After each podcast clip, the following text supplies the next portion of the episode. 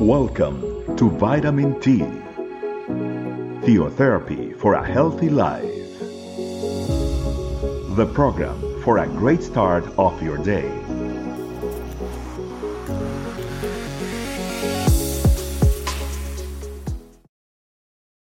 Hello, family. Welcome to our Vitamin T. It is a pleasure to be here with you all. Today, family, I would like to share a topic that's called transparency. And for this, I'd like us to start with a passage that comes from Hebrews chapter 4, verse 13. Nothing in all creation is hidden from God's sight. Everything is uncovered and laid bare before the eyes of Him to whom we must give account.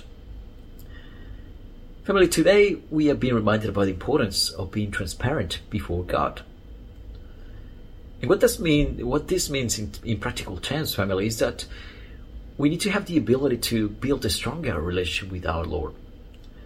A stronger relationship that will give us the ability to lay before Him everything that we are. And that includes all those areas that perhaps we're not proud of.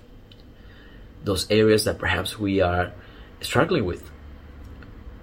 Those areas that perhaps we feel embarrassed about. The Lord knows absolutely everything about us, family. But He would like us to come before Him and surrender everything to Him, including those areas. For if we do that, He will help us out to start a process of healing, of guidance, of directing, of restoring.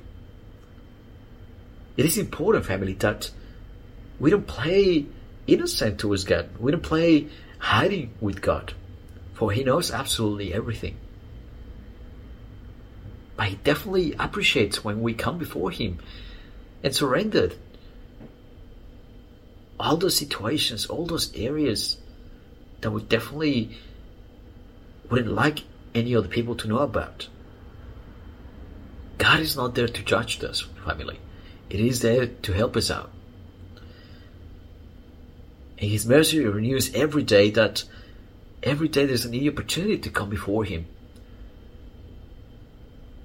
And asking the Holy Spirit for that direction that we need. This passage is not about Him warning us about us hiding stuff from Him. It's about an invitation. An invitation to come before Him and to have the trust and confidence and humility to surrender absolutely everything that we are. And yes, we're not perfect, and He knows that. But He's also conscious that He's willing always to help us in those areas that we struggle with. So, my invitation today, family, is that for us to surrender those areas that perhaps we're not proud of and surrender them to Him today. So He will start the process of healing, of transforming, of guiding us through the right path. There are areas that certainly are not going to be easy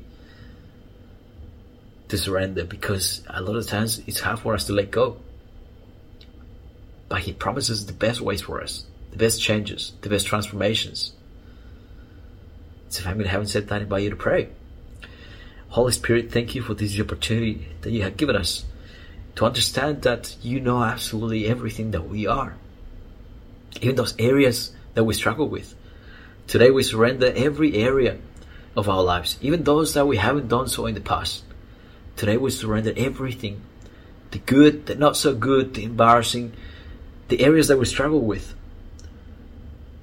I'll give it to your hands, Lord. Help us out to repair, restore, heal. For we want to be better for you, Lord, to glorify your name. Thank you, Holy Spirit, because through the struggles we understand that there is a God that is there for us unconditionally. And you are that God, Jesus. Thank you, Lord, for this opportunity you have given us. I pray that you bless every heart that is listening to this message. And we have prayed in the name of Jesus. Amen. Okay, family, well, it has been a pleasure to be here with you all. And I hope you have a great day. Bye bye. Thanks for joining us.